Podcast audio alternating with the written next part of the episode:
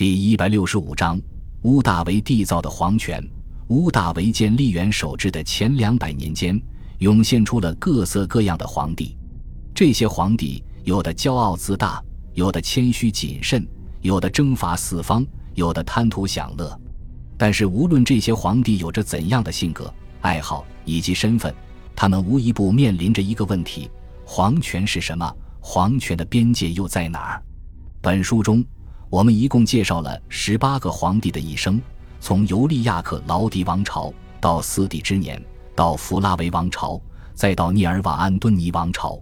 这些皇帝带给了我们很多故事，也让我们更好地了解罗马人眼中的皇帝以及皇帝眼中的自己究竟在帝国中扮演着什么样的角色。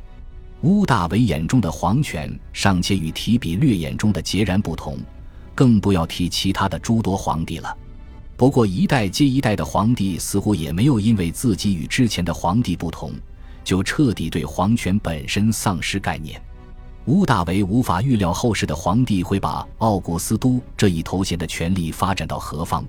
正如同后世的皇帝也无法复刻乌大维皇权的成功一般。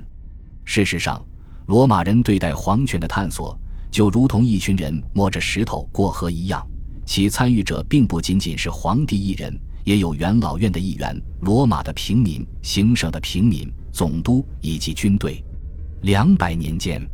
在这些多方势力的权力制衡之下，皇帝这一概念才开始在罗马人眼中逐渐清晰。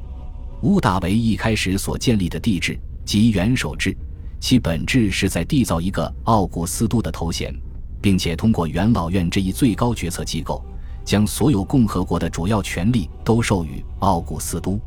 由于时代的背景以及政治格局，乌大维的改革依然还是在通过元老院的基础之上，也就是说，没有彻底摆脱共和国时期的传统与制度。虽然奥古斯都获得了可以凌驾元老院的权利，但是其实不难看出，此时的皇帝还远远没有达到集权的地步。而在乌大维一生的统治之中，元老院也一直是乌大维忠实的支持者，他们帮助乌大维推行政策、管理行省，是帝国制度的中流砥柱。不过，精明的乌大维也并没有把所有的权力根基都寄希望于元老院，毕竟他是从长达百年的内战中爬出来的胜者。元老院的勾心斗角、掌握军权的议员野心的膨胀，这些对于乌大维来说都不陌生。这也是为什么乌大维索要了保民官权力、大祭司权力以及前执政官权力，这就给奥古斯都这一头衔又添加了两个权力的根基：人民与军队。对于乌大维来说，保民官权力给予了他一票否决权，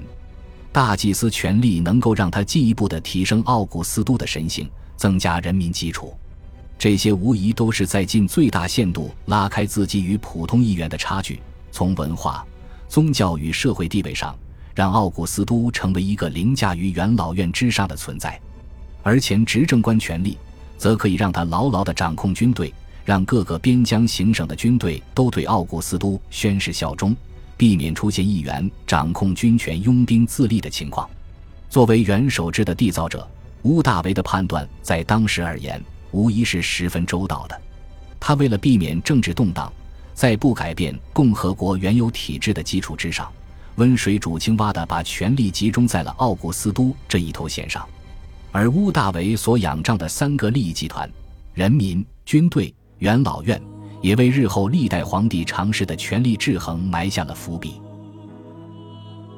感谢您的收听，喜欢别忘了订阅加关注，主页有更多精彩内容。